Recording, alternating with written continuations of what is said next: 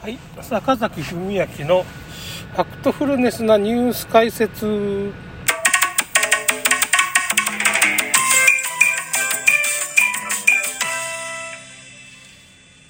えっとですね、まああの吉野参政党で立候補してた吉野俊明医師っていう人がいて、結構僕この人、まあプロレスが好きだったりして、まあ YouTube とかでプロレスの動画上げてたりしてね、またリンク貼っときますよ。この人ね、4万人ぐらいまファンがいるんですけど、また YouTube 削除されちゃったらしいんですよ。それでまた別アカウントっていうかね、まあ別のアカウントでアップしてるんで、そっちをまたリンクを貼っときますけど、まあ中村クリニックのまあその内際事件と弁護士から訴えられたと。ワクチンに反対してた弁護士からなぜか訴えられる逆に中村クリニックの人がっていう風な、今ちょっと内際みたいなね、結構妨害工作がすごいわけですよ。ワクチンに反対してた医者を訴える弁護士とか、なんかおかしいでしょ 味方だと思った人が敵になったり、ちょっと今ね、かなりすごいことになってる。いろいろ妨害拘束入ってますね。吉野俊明医師も病院を乗ったられるっていうか、まあ、追い出されたんですよ。どうしてかって言ったら、まあ、やっぱり病院っていうのは理事長とか理事とか、まあ、一応、吉野医師以外にも、なんつうのかな、もう一人のトップがいるわけですよ。すごい優秀な人をトップに据えて、まあ、その人の経歴がすごいっていうか、なかなかバリバリの国際的にもすごい認められてる、世界経済フォーラムから表彰されてるような人なんですよ。多分表彰されてるんじゃないですか、この人ね。だからこの人もともと仕込まれたんかもしれないなちょっと金出すからとかいろいろもう、もう乗っ取っちゃえよ、病院っていう風な形になったの。だって吉野さんの看板でこの病院やってるわけですよ。銀座のクリニックはね、本当はね。それなのにまあ、いきなりその理事長みたいな、まあ、裏方やってた人が、いきなり乗っ取ったわけですよ、病院をね。なんかおかしいでしょ。だから結局まあ、票数としては何人か理事とか理事長っていうのがいて、まあ、5、6人多分いると思うんですよ。この辺ちょっとわからないんですけど。で、5、6人いて、その中に奥さんの吉野医師の奥さんが、まあ、副理事長で、もう一人の人が理事長で、もうその人にね、病院運営を任せっきりだったわけですよ。選挙期間中とかね。それ以外にも多分もう任せてんでしょうね。使、使い勝手がいいっていうか、すごい優秀な人だから。この優秀な人、まあ、要するにアップルで、アップル社っていうのがありますよね。iMac とかのね、あの、iPhone とか作った。あの会社でスティーブ・ジョブズが一回なんかその追い出されたことがあるじゃないですか。アップルって会社作って、いつの間にか取締役会でその、なんていうかね、後から来た経営者に追い出されて、アップル社を一回去るわけですよ。そって去った間に、まあそのディズニーのまあ 3D の、そういう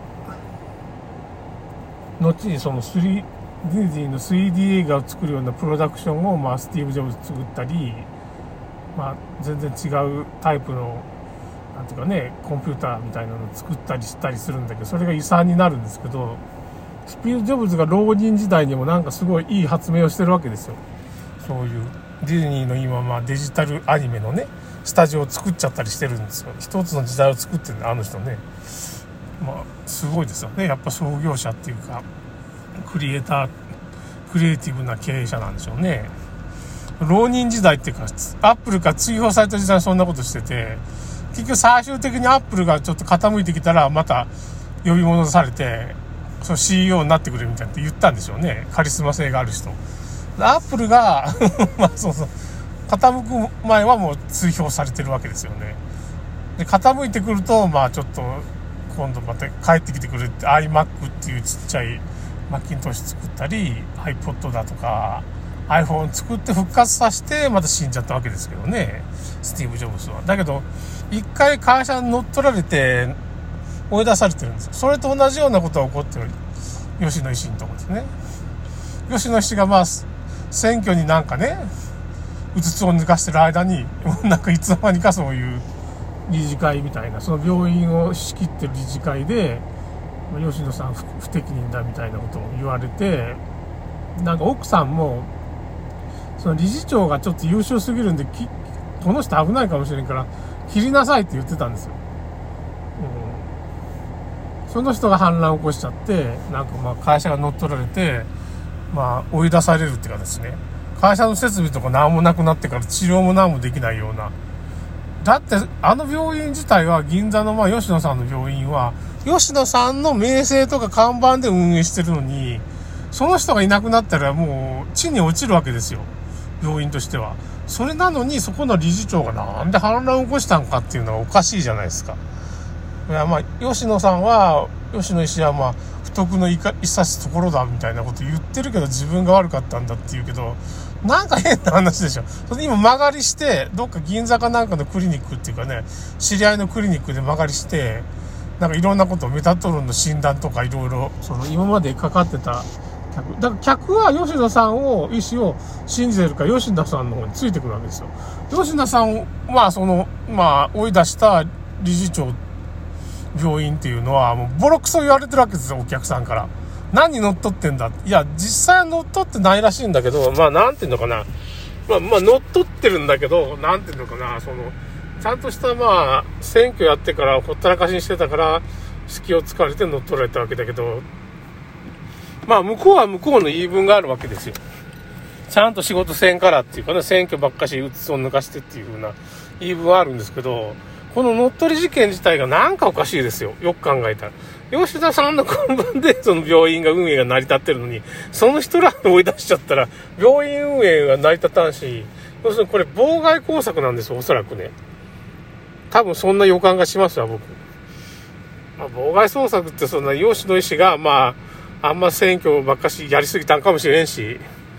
病院の運営がおろそかになったから、まあ、もう俺ら独立っていうふうにぶちまけたんかもしれんけどね。そういう事件が、いろいろその内毛場事件がいろんなとこで今起こってるわけですよ。うん。多分その一端、妨害工作の一端じゃないですかね。ワクチン推進派の、が潰しに来てるっていうのもあると思います。そうじゃないとちょっと不自然なんで、その、その内毛場を起こしてもその理事長にメリットないんですよね。で、お金をたんまりもらってる可能性もあるんですけど、なんかこれ、そのうちちゃんと書いてくれると思いますけど、今とにかく吉野医師は、まあ、いろんなところを曲がりして、どっか病院運営できそうなところを、まあ、まあ、借金とかしながら、設備が何もないらしいんですよ。なんか、メタトロンはあるんかな？わからんけど。その、吉野さんが、まあ、病院の所属じゃなしに自分で持ってるメタトロンとかあるんかもしれないけどね。まあ、そういうのは。吉野さんがいなくなったら、やっていけない病院が反乱を起こすっていうこと自体がおかしいわけですよ。びっくりした。Facebook でそういう吉野さんのそういう情報が。だから僕も何もせんでもそういう情報が入ってくるんで、なんかその、Facebook でと、まあ友達申請が来て、まあ、女性かなんかでよくあるパターンが、あなたの名前は何だったかな？本名ですか？どうですかって聞いてくる人がいるんよ。ほんならパッと見たら本名かどうか日本人だったらわかるんですよ。中国人なんかなと思うんだけど。そういうこと聞いてくる人はもうブロックするんですよ。僕ね、いきなり。いやー、そんなこと聞かんでみたいな。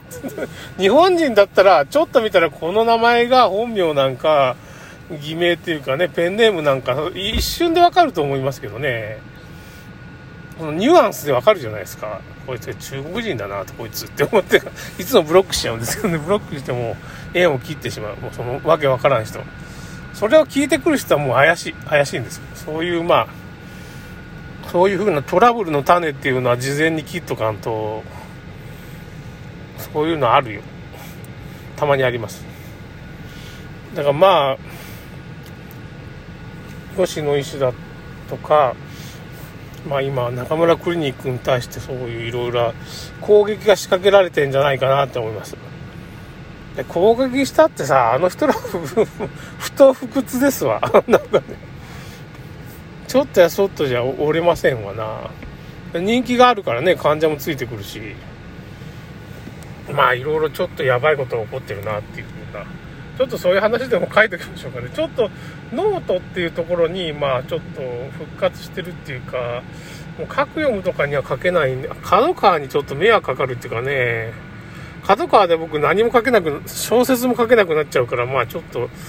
残念ながら角川のカクヨムにはもう投稿できないっていうかね、ワクチン関係。まあノートっていうところは一応さ、